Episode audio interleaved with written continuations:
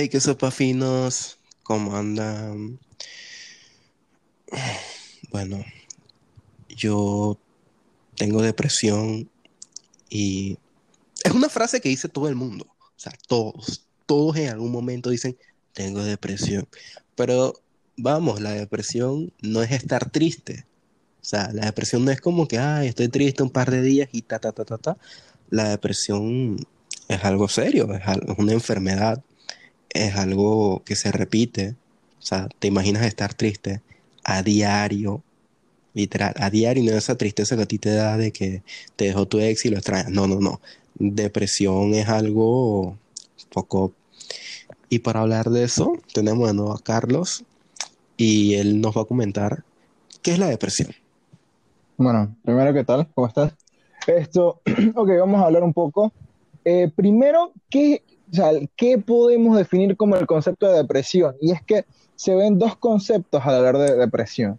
Muchas veces se habla solamente de que la depresión es como el hecho de sentirse un poco triste, de, estar melancólico, eh, tal vez infeliz, y esto normalmente lo sentimos de vez en cuando, de, vez en cuando, en periodos cortos, ¿no? De en corto tiempo, y casualmente esto, esto también a veces eh, se confunde porque dices, tengo depresión, pero en realidad no tienes depresión, tienes melancolía, eh, estás decaído, no siempre es depresión como tal, ¿no? Y está el tema de, lo que es la depresión clínica, que básicamente este es un trastorno eh, del estado de ánimo, que esto ya tiene un, un, poco más de síntomas. Y este tipo de cosas, ya al hablar de un trastorno, eh, necesitamos todo lo que es un diagnóstico.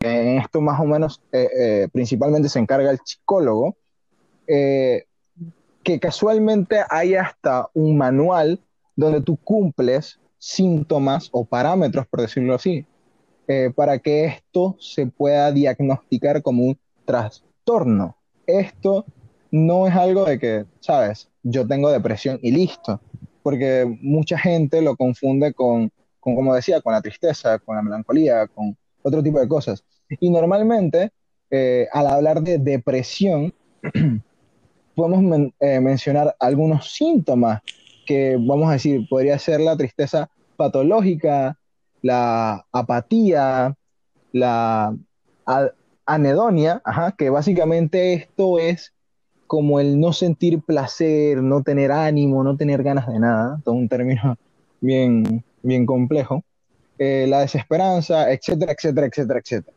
Y esto en realidad el periodo más o menos para ser diagnosticado es más o menos unos tres meses con esto. No de que yo tengo dos días de estar triste y tengo depresión. Ok, sí. Entonces, la depresión, hablando clínicamente, la depresión de verdad, vaya, eh, puede derivar en lo que son síntomas físicos, ¿no? Claro. Claro, una persona que sufre de depresión, tú la distingues. Al menos para mí es fácil distinguir una persona que tiene depresión real. O sea, tú ves a alguien cae abajo y es como que ah, está triste. Pero una persona que sufre depresión va a tener ojeras, probablemente eh, laceraciones en los brazos sean recientes, viejas. Y este tipo de cosas son cosas que si tienes buen ojo, tú lo distingues. O sea, ¿cuántas personas uno no conoce que han que se han cortado las venas. A veces ni siquiera se cortan en sí, sino que como que hacen pequeños cortes superficiales, no conllevan a la muerte. Esto no está bien, no lo estamos incitando, obviamente, pero lo hacen bajo la excusa de reemplazar un dolor emocional con uno físico. La justificación. Exacto, exacto, pero es una excusa.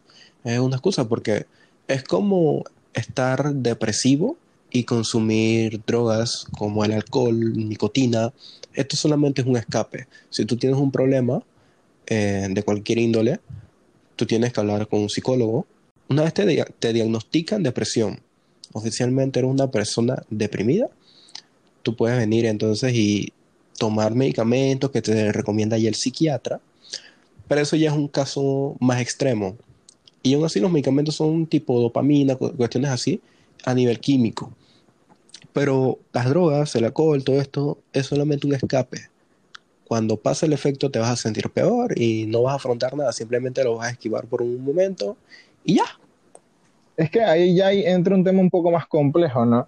De que, ¿cómo tú le dices a una persona que tiene un, un trastorno eh, y que la persona está mal, que, que su vía no es la correcta? Porque al final eh, hay tantos casos, ¿no? Porque tú mencionas, por ejemplo, el cortarse, eh, las drogas, el alcohol, tal vez la violencia, todo este tipo de cosas. tú mismo lo mencionas, son escapes pero tal vez para ellos en, un momento es la única vía para estar, entre comillas, bien momentáneamente, porque también está el otro lado, ¿no? Está la gente que lo ve como un escape y está la gente que lo ve como una ayuda, entre comillas. ¿Por qué? Porque eh, el efecto, por ejemplo, el efecto que tienen las cortadas en la persona es que eh, uno se enfoca en el dolor físico, ¿verdad? Y tal vez por un lapso de 5 a 10 minutos, olvidas el mental. Entonces, eh, las drogas te llevan, dependiendo del tipo de sustancia que consumas, te llevan a otro mundo y, te despejas por un tiempo. Y obviamente uno no puede justificar estos actos, pero está la contraparte de tal vez para ellos en algún momento es como lo único de la única manera de salir de ese mundo. Entonces, es complejo, es complejo. Algo que tú mencionabas, por ejemplo, de que, de que eh, normalmente la persona deprimida muestra eh, rasgos físicos, también varía, pues, porque obviamente depende del, nivel de la depresión de la persona, ¿no? Porque hay, hay básicamente tipos, eh, dependiendo de esto, podrían ver otros síntomas, porque por ejemplo, no todas las personas deprimidas se lastiman o no todas las personas deprimidas muestran eh, tal vez falta de sueño. Al contrario, eh, hay personas deprimidas que duermen horas y horas y aún así sienten cansancio. Eh, hay personas deprimidas que comienzan a bajar muchísimo de peso, mientras que hay otras que aumentan excesivamente de peso. Eh, otras se vuelven irritables, otras hasta se activan mucho más. Entonces, obviamente, para llegar a diagnosticarlo es más complejo y para reconocerlo aún más, porque ¿qué pasa? Que algunos de los, de los síntomas de la depresión los tienen otros trastornos, otros trastornos. Entonces, eh, tal vez, por ejemplo, el tema de, del estado de ánimo cambiante o depresivo o triste, tal vez es un síntoma también del, de la bipolaridad. Entonces ya entramos en, tal vez, ¿qué tal si tú piensas que es depresión pero no es depresión? Entonces, eh, todo este tipo de cosas, ya cuando estamos hablando directamente del trastorno, hay que buscar ayuda, como tú mismo decías, hay que buscar un psicólogo, en su caso. El psicólogo eh, decide básicamente, o dependiendo del caso de la persona, se ve si la persona necesita ayuda química, y ahí es donde mandan donde un psiquiatra, o si solamente necesita terapia y todo este tipo de cosas. Es un proceso, es, complejo. Y algo interesante, la depresión se puede dar en cualquier edad, cualquier edad. O sea, normalmente tal vez los rangos de edades que se dan son desde los 15 a a tal vez señores de 50, 60 años. Es un rango, ¿no? Un rango de edad. Pero les puede dar a una persona de 70 años, así como le puede dar a, tu mamá, un ejemplo. Eh, no importa la edad que tenga la persona, no importa cómo sea la persona, puedes terminar padeciendo de este tipo de trastorno.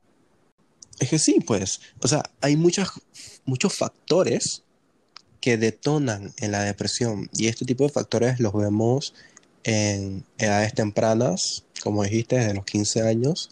En casos de chicas, ah, porque mi cuerpo es así y es diferente al de fulanita, que está mejor y tiene menos años que yo. Em, de niño, pensar, todos mis amigos juegan fútbol, pero yo soy malísimo en eso y prefiero jugar videojuegos y no saber de nadie y me siento un bicho. Sí, sí, como sentirte un bicho raro, pues por así decirlo. Cuestiones ya a nivel familiar, eh, violencia en el hogar, este tipo de cosas. Alguna cuestión que te haya pasado y no se lo has querido contar a nadie y te da vueltas y te da vueltas y te da vueltas y sea como sea, te daña. Claro. Pero o sea, esto deriva casi siempre en depresión, ya sea aguda, grave, pero deriva en depresión. ¿A qué te puede llevar la depresión? Porque dicen, ah, nadie se muere por estar triste. ¿Qué tú piensas? Mira, muchos de los, muchos de los casos depresivos eh, van acompañados de pensamientos suicidas, ¿verdad? Y entonces ya cuando hay pensamientos suicidas ya hay un, una alarma ahí, porque una persona normal no debería pensar en quitarse la vida. Y, este tipo de cosas ya entran en una, tal vez en un comportamiento un poco patológico, el, tener pensamientos suicidas, el, que tú te sientas mal y en ese momento tú pienses en hacerte daño, eh, porque no, no siempre es el suicidio, ¿sabes? Cuando ya tú empiezas a lastimarte a ti mismo, ya sea eh, eh, cortándote, ya sea golpeándote, ya ese tipo de cosas son preocupantes y, son alarmas. Eh, las personas pueden terminar desarrollando eh, trastornos alimenticios, como lo, es la bulimia y la anorexia, y este tipo de cosas ya literalmente tienen que ser tratados, porque muchos de ellos te pueden llevar hasta la muerte. Listo, así tal cual. O sea, la depresión puede llevarte a trastornos y estos trastornos pueden llevarte a la muerte, tal cual. Entonces, eh, pero algo que creo que la mayor alarma siempre ha sido el suicidio. El suicidio, porque vemos tantos casos de suicidio, porque la gente piensa que el suicidio no es algo eh, que se ve a menudo, pero en realidad sí, en realidad sí. Así como la depresión, donde vemos tal vez hasta más de, o sea, en un año vamos a decir que la población puede tener hasta un, 40% de la población puede tener depresión. Y, muchos de ellos no tienen ni idea de que, padecen de depresión. Porque tal vez no siempre, no siempre se ve de la misma manera. Y ahí hay un tema. La depresión no es como que hay un, un ah, síntoma, un síntoma que todos van a tener siempre. No. O sea, hay una lista de síntomas, ¿verdad? y si tú cumples con cinco de ellos y el tiempo adecuado, te, diagnostican. Entonces, eh, el tema del suicidio, obviamente, siempre ha sido la mayor preocupación en este tipo de, con este tipo de trastorno. Porque literalmente cuando a ti te preguntan, ¿no? Tú vas a, tú vas a un psicólogo porque tienes depresión. De las preguntas que te hacen es eso, ¿has tenido pensamientos suicidas? ¿Has pensado en, cortarte, en acabar con tu vida. Sí, ¿por qué? ¿Por qué? ¿Qué te ha llevado a eso?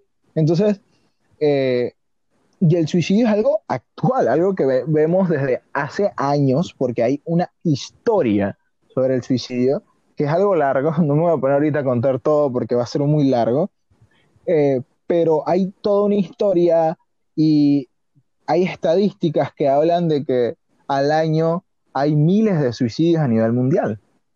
Y, esto ya normalmente se ve ligado a qué? A un trastorno de, depresivo, un trastorno bipolar, etcétera, etcétera, etcétera, etcétera. Siempre, o bueno, la mayoría de veces hay algo que lo llevó, un trastorno, un, algo que lo liga. Y, la verdad es, es, muy complejo, ¿no? Es muy complejo porque, porque a veces hay alarmas, ¿sabes? A veces hay como las personas muestran un tipo de comportamiento para tal vez que los noten, que noten lo que está pasando, que noten que no están bien, pero muchas veces también se encuentran casos donde la gente nunca. Yo conozco, por ejemplo, yo conocí un caso, una persona, un chico, que, el tipo siempre estuvo bien y casualmente un par de días antes eh, estuvo hablando con todos, súper chévere, estaba en una fiesta, todo bien. Dos días después, el tipo se, ahorcó. amaneció guindado en su casa y, obviamente todos quedamos en blanco porque tú, ¿qué esperas? O sea, la persona estaba muy bien días antes, eh, la persona nunca mostró algún, alguna señal, por decirlo así, y de la nada apareció muerto, tal cual. Es que sí, esto, hay mucha gente que dice, ah, el que se va a suicidar no lo avisa, a uno se mate y ya. Pero de 10 personas que se suicidan, creo que las encuestas dicen que al menos unas 7 han dado señales claras. Hay casos como este que mencionas, donde la gente, ya sea por orgullo, porque sienten que su vida no vale la pena, que no debería complicar a otros con sus temas. Y sí, lo hace así, como tú dices, rampran de la nada, pum, pasó, ya. Pero en la gran mayoría siempre se da indicios. ¿Cuántos no hemos tenido algún amigo o amiga que dice, no, que me quiero morir, me quiero matar? Generalmente, y, eh, yo al menos lo digo mucho a joda, tipo, ah, me voy a matar para la verga. Me vale, me vale todo el mundo. Pero, o sea, hay que saber reconocer cuando alguien lo dice de joda a cuando alguien lo está diciendo y tú te lo tomas a joda y lo ignoras, pues. Claro. O sea, este tipo de comentarios no se deben hacer a la ligera, ni tampoco se deben tomar a la ligera. Y mira, casualmente te iba a tirar mi chiste malo de si te sientes depresivo, eh, visita certainreasonwhy.info.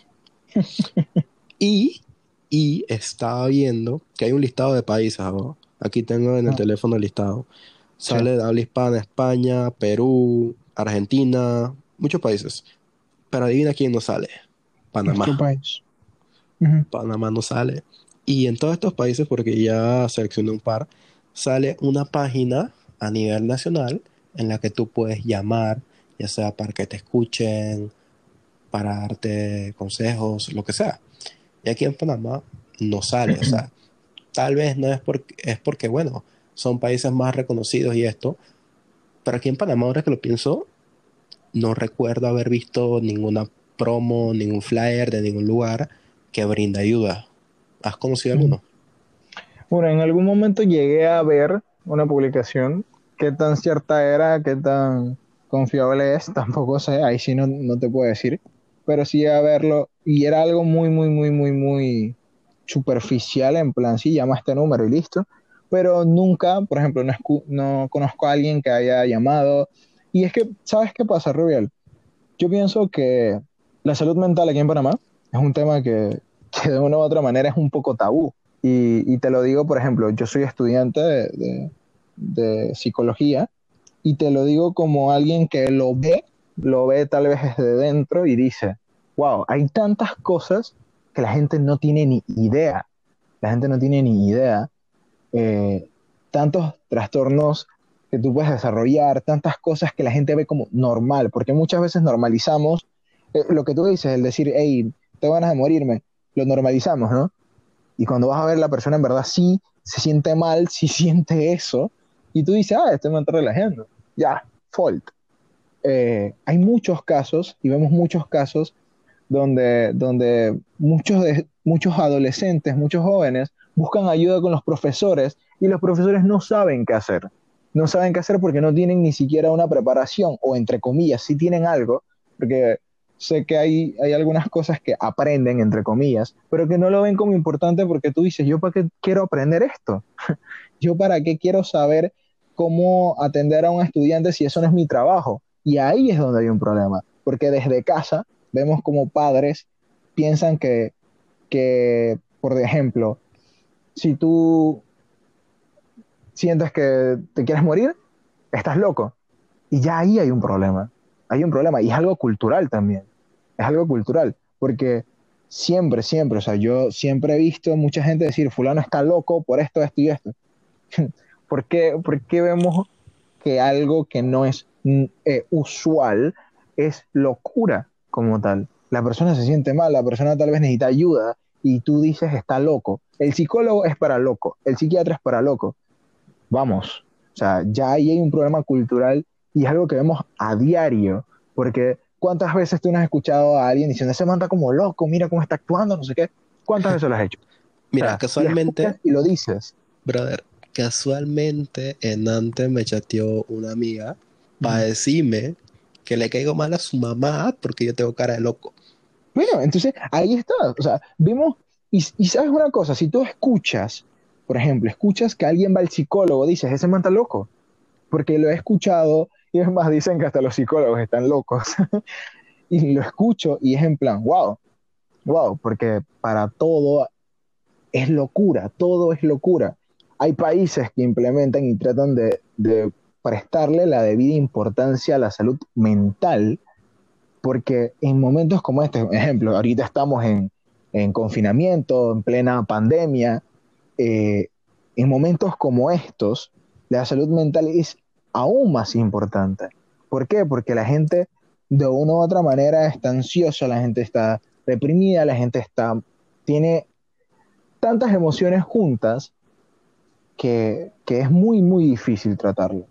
Y como bien decía uno de mis profesores, decía que de esta situación, de todo esto, los que salen ganando son los psicólogos, porque van a tener más clientes. Es una manera jocosa de verlo, pero adivinen qué, la gente sigue viendo como el voy a un psicólogo como algo malo, como algo malo. Y yo le he llegado a sugerir a algunas personas ir a un psicólogo y me han dicho en plan, yo no estoy loco, yo no estoy loco, ¿qué te pasa? Y, y se ofenden. y no, no es una ofensa. O sea, tú no dices ve a un psicólogo porque es que yo te estoy juzgando, no, sino que, hey, en realidad tú puedes ir a un psicólogo simplemente a hablar de tu vida y ya, tal cual. Tú no te encuentras con quién hablar de tu vida, puedes ir a un, un psicólogo. Y no, no es que, por ejemplo, no tienes que ir a un psicólogo privado. Aquí en Panamá tú puedes ir al seguro. En mi universidad hay psicólogos. En la universidad, exacto. Ay, eso es otro tema. Porque se supone que las universidades deberían tener sus psicólogos eh, que le den atención a los estudiantes, pero bueno, hay universidades que no lo hacen. Eh, y ver esto, ver la importancia de la salud mental, pero vamos, hablemos de Panamá, porque aquí hablamos de país, hablemos de Panamá y cómo enfrenta Panamá a los problemas mentales. ¿Qué, ¿Qué, escuchas tú o qué has escuchado tú de, por ejemplo, cómo atienden a una persona que se intentó suicidar y todo esto? Bueno, generalmente, o sea, la típica eh, de cortarse los brazos a ti a un seguro, a una clínica privada, lo que sea. Viene, ¿cómo pasó? Bueno, que mire que estaba un poco depresivo, ta, ta, ta. Si tiene psicólogo, lo llama. Si no, tal vez te dicen busque uno. Cuando muchos te hacen un par de preguntas y ya es como que para decir que no, para que no digan que no hicieron nada. Uh-huh. Pero o sea, nada más te cosen, te vendan para la casa. Ahí uh-huh. quedó. A veces ni siquiera te llevan un informe de si eres reincidente, si ya es segunda, tercera vez que intentas acabar con tu vida. Nada, nada, nada de eso. Vale. Mira, yo te hablo eh, conociendo un poco más y, y, te puedo decir que, por ejemplo, si tú llegas a un hospital, ¿verdad? Con cortes en tu muñeca, te trataste de suicidar, primero la atención es malísima. Sinceramente la atención es malísima, o sea, te tratan como si tú estuvieras loco que es lo que digo, ¿no? Todo este tipo de cosas la gente lo ve como locura. Eh, te tratan como si estuvieras loco, tal vez hasta, hasta ni siquiera te dan una buena atención. Eh, sí hay un, un equipo de psicólogos que te van a tratar, pero esto obviamente va a ser después de que te atienda 18 doctores diferentes y te vea todo el mundo. Tal vez te cosen, dependiendo si necesitas que te cosan. Eh, te van a tener ahí buen rato el psicólogo va a venir, te va a atender, no sé qué, te van a hacer una entrevista. Una entrevista tan básica, tan básica, que es en plan, ¿por qué intentaste suicidarte? Ah, bueno, por esto, esto, esto. Ah, ok, eh, bueno, ¿y sigues teniendo este tipo de pensamientos? Sí, ah, ok.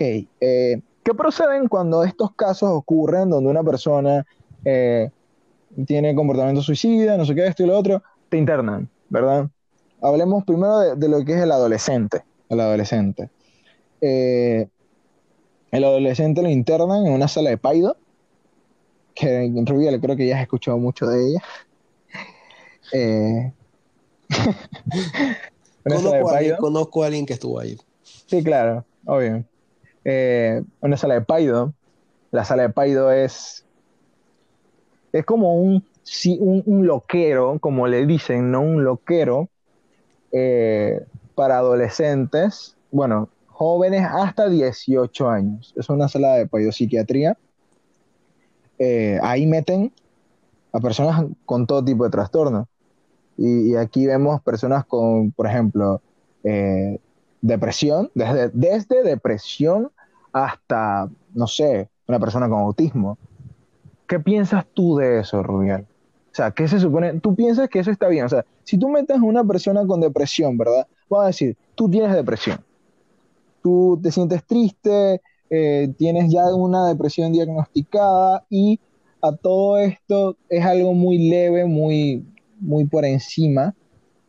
Y te meten con una persona con, vamos a decir, eh, esquizofrenia. Un esquizofrénico, un autista, eh, vamos a decir que alguien con... Personalidad múltiple. Vale. Eh, y vamos a decir que, ¿qué? Una persona con ansiedad. ¿Tú piensas que está bien que te metan con todos ellos? Ok, viéndolo de forma individual eh, y general, bueno, también, generalmente estás metiendo a un pocotón de gente que tiene problemas psicológicos. Ok, a todas estas personas las ves básicamente como si fueran reos en una cárcel, por así decirlo, porque acá tú les das su tratamiento. Tú vas, tú lo medicas, no lo medicas porque a ti te interese, sino porque tú trabajas ahí y si el man se arrebata, te mata. ellos, lo, ellos medican a la gente para sobrevivir, e, ellos, les da igual. Me gusta eh, ese punto de vista. sí, sí. Si tú vienes con tu depresión aquí basiquita porque te intentaste matar una vez y, fue porque te dejó tu novia, vainas así por el estilo, tú estás full cuerdo en comparación a todo lo que vas a ver ahí. O sea, vas a ver gente que te está diciendo, oye Carlos, ¿cómo estás? Sí, eres nuevo. Eh, ¿me, ¿me, das de tu gelatina? Y tú, ¿cómo que? Eh, no es mi gelatina. Tú acá bien pendejo porque tú, chaval, tú no tienes tu depresión leve. Y el nada el man saca un cuchillo de dos metros. Tú no sabes cómo carajo el man sacó el cuchillo de dos metros y te dice, hijo, dame la cochina fucking gelatina. Y, te quedas como que, ey, ey, ey. Y te cagas y le das la gelatina. Y el man después que se la está comiendo te mira mal y te amenaza con el cuchillo para que le vayas a buscar otra. ¿Cómo te sientes cuando te hablan así? Es una interpretación un poco extrema, pero, pero se entiende, ¿no? Se entiende de que al final, o sea, si tú, tú tienes un cuadro depresivo y estás tal vez con una persona eh, con un trastorno un poco más heavy, es un poco complejo, porque metes básicamente, como tú dices, ¿no? Los metes, metes a los reos en una cárcel. Entonces, esto, ¿qué periodo de tiempo te pones ahí? Un mes, dos meses. Primero no tienes visitas, no tienes visitas. Depende de la evaluación de un doctor para ver si te abren las visitas. Eh, una visita que es una vez al día, tal vez un periodo de una hora. Dentro de ese del sitio, por ejemplo, el sitio que aquí eh, es al que va sí o sí, que es el, de, el del complejo, eh, Aquí literalmente es un sitio donde las ventanas están condenadas, están negras y, cerradas, obviamente. Eh, es un lugar donde, un lugar frío, un lugar con, te dan tu ropita del seguro así azulita. Ese es el este orfanato. Eh, no tienes contacto con la con el exterior, no tienes celular, no tienes nada de eso, si acaso puedes tener libros y dependiendo, porque si son libros que incitan violencia o ese tipo de cosas, negado, compa, usted no puede. Nada más vale la eh, Biblia. no, no, porque tal vez la Biblia, acuérdate, la Biblia tiene cosas un poco extremas y así, violencia, muerte, entonces no, no, no se puede. Eh, disque libritos motivacionales, etcétera, etcétera. De Forex. Eh, wow, uff, bien, eh, un buen tema para hablar, disculpa. entonces, ahí dentro, cada cierto tiempo te da un doctor, eh, te evalúa, evalúa cómo estás eh, evolucionando, hasta que un día tú terminas convenciendo al doctor que, que, estás bien. ¿Y por qué digo que terminas convenciendo? Porque en lo personal yo pienso que ahí tú no mejoras. Yo siento que la gente simplemente trata de mejorar por el hecho de que no quieren volver a ese sitio. Y estamos hablando de adolescentes. Mira, ese como ir a la cárcel que tú vas porque le robaste el iPhone a, a tu amiguito del salón y sale siendo Pablo Escobar. yo siento, sí, exacto, yo siento que, que en vez de mejorar, empeoras. Pero obviamente eso es un tema de conceptos y de cada, o sea, cómo lo sintió cada persona. Eh, pero la verdad yo siento que, que, por ejemplo, nuestro país, para atender, por ejemplo, adolescentes, que tú puedes tratar aún mejor, es un poco extremo el trato, eh, porque es meter a los perritos a una perrera. Es meter a perritos a una perrera y, y ver si se llevan bien o no. Porque ahí dentro eh, puedes encontrarte todo, gente hasta que se intenta lastimar dentro. Imagínate que hay tres, tres pacientes ansiosos y una depresiva que agarra, se arranca el alambre de los brackets y se corta al frente de todos. ¿Cómo, ¿Cómo quedan las personas que sufren de ansiedad, por ejemplo? Una crisis durísima de horas. Entonces, eso es lo que tú puedes ver ahí dentro. Tal vez cosas mucho peor, la verdad. Y ahí te das cuenta cómo afronta el sistema y nuestro país los temas de salud mental. Eh, y no nos vayamos lejos. Eh, cómo son los psicólogos, cómo es la atención, cómo es la atención psiquiátrica. Porque a pesar de, por ejemplo, yo estudio psicología, pero yo puedo decir que que hay muchos psicólogos que no, lo hacen por vocación. ¿Sabes? No, no hay una vocación. Psicólogos que la verdad no avanzas. Tú sientes que no avanzas. Porque, en verdad, por ejemplo, tú eh, puedes atenderte con 10 psicólogos y esos 10 psicólogos cada uno va a atenderte diferente. ¿Verdad? Y de esos 10 psicólogos tal vez solamente te guste la atención de uno de uno y que tú sientas que eh, en verdad te está dando un buen trato, porque hay muchos psicólogos que normalizan lo que ven. Al tú ver tantos trastornos eh, diariamente, por ejemplo, tú ves tanto la depresión que tú lo normalizas inconscientemente. Y ahí, ahí ya hay un problema también que entra en conflicto lo que es el ser psicólogo, ¿no? Eh, pero de una u otra manera es, un tema tan complejo y, hablemos solamente de nuestro país, pues porque si nos vamos a otros, tal vez demoraríamos horas y horas y horas. Pero nuestro país, en ese sentido, sinceramente, tiene un sistema muy deficiente, muy, muy, muy deficiente. Aún más que el de la educación y con eso les digo todo. Y wow, wow, la educación aquí en Panamá es un tema de sufrir. Entonces, al final, vemos cómo la salud mental, primero que todo, yo pienso que a nivel cultural debe normalizarse el atender, eh, atenderse con un psicólogo, con un psiquiatra, eh, buscar ayuda, eh, tal vez si tú sufres de un trastorno, atenderte, y, no verlo como lo peor del mundo, no verlo como estás loco, porque hasta en los colegios, hasta en los docentes, hay casos de, estudiantes que hablan con los docentes, le dicen, mira, yo tengo esto, esto y esto, porque obviamente están obligados a hacerlos y los docentes, en vez de apoyar o ayudar, terminan humillándolos. Entonces, vemos como desde niveles pequeños como la escuela, ¿verdad? Eh, ya hay una discriminación, por decirlo así, a las personas que pasan por problemas mentales. Mira, se me acaba de ocurrir algo. Dígame. Si en algún momento de la vida esto llega, creo que en YouTube es donde más nos escuchan, llega a 500 reproducciones y no sé, dime cuántos likes. Eh, mm, no, hay que ser ambicioso, vamos a decir que 100 likes. 50, 100 likes. Ok, 75 entonces. 500 reproducciones, 75 likes. Vamos a infiltrar a Carlos por una semana en una sala de psiquiatría. A Y infiltrar, no, sí, lo vamos a, obviamente ya le pasó la mayoría de edad, pero lo infiltramos ahí para que pase una semana y nos cuenta qué vio.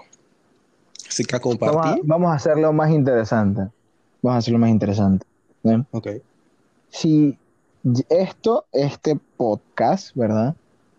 Ya aunque sea un par de reproducciones buenas a comparación de los otros, hablamos de anécdotas. De anécdotas de ese tipo de sitios. ¿Te parece? Ok. Ok.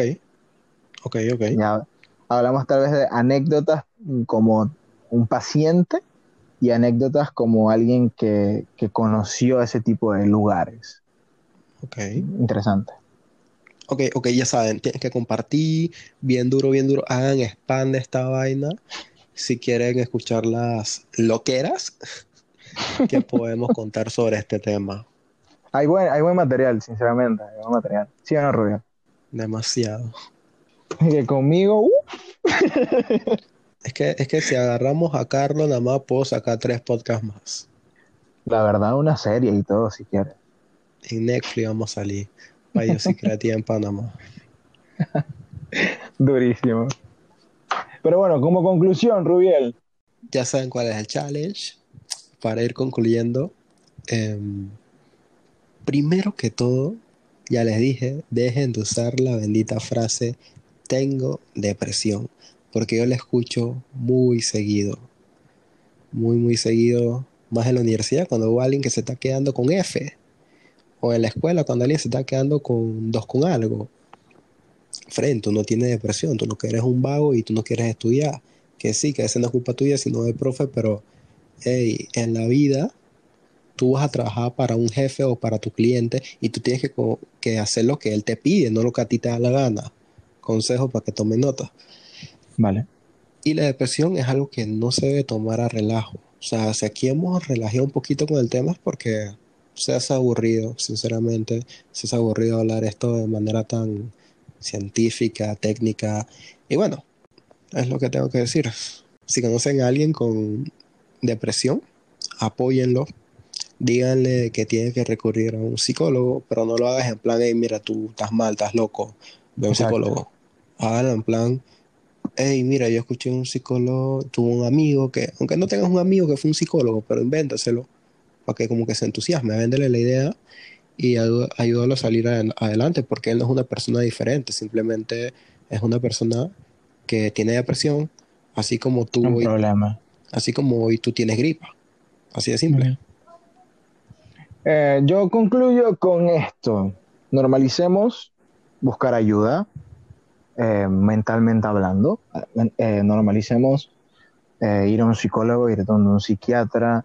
eh, apoyemos, porque la verdad, mucha gente ve como que las personas con- eh, deprimidas, las personas tristes, las personas que se cortan, buscan llamar la atención. No siempre es así. Eh, hay que apoyar un poco más, hay que ser un poco más empáticos. En vez de juzgar, preguntemos qué es lo que está ocurriendo y por qué la persona está así. Eh, porque en verdad nosotros, cada uno de nosotros puede hacer un cambio en otra persona, puede ayudar a otra persona, puede tal vez salvar una vida. A veces solamente con decir, sabes, yo te ayudo, yo te apoyo, yo te entiendo frases tan pequeñas, pero que una persona que está mal puede verlo como algo muy, muy valioso. ¿Listo? Es como ver la luz al final del túnel. Es como cha, no tener tarjeta de Metrobús y andar con tus míseros 10 centavos para ver si alguien te ayuda, aunque no tengas el cuara, y en alguien te pasa la tarjeta y te dice, dale, pasa, déjalo así. Me ha pasado, me ha pasado, Sí. y déjame decirte que en ese momento tú quieras abrazar al desconocido. Es que, ¿sabes? Al final esas personas, las personas que, que están, que tienen problemas psicológicos, que tienen, tras- que tienen trastornos, al final se sienten en un túnel muy, muy oscuro. Ellos viven así y tú puedes ayudar, puedes ser esa luz. Eh, puede ser una, una luz tal vez no, o sea, no tienes que hacer magia. Ey, con decir, sabes, yo te apoyo, mira, eh, yo te acompaño al psicólogo, yo te ayudo a conseguir un psicólogo. Ese tipo de cosas son muy importantes, porque si tú le dices a una persona, hey, busca un psicólogo, así tal cual, tal vez la persona lo vea como que le estás molestando y nunca lo haga. Apóyalo, acompáñalo, ayúdalo. No tienen que ser los mejores amigos, simplemente es extenderle la mano a alguien. La persona la puede tomar cuando más es lo que necesita para seguir adelante. Tal cual. Así ya, sin más que decir, concluimos el episodio de hoy. Ya saben, compartan, suscríbanse, todas esas pendejas que dicen los youtubers, ta, ta, ta. A Carlos lo pueden seguir en Instagram. Como Carlos LLW. Y a mí como RAPC-17. Bye. Listo. Adiós.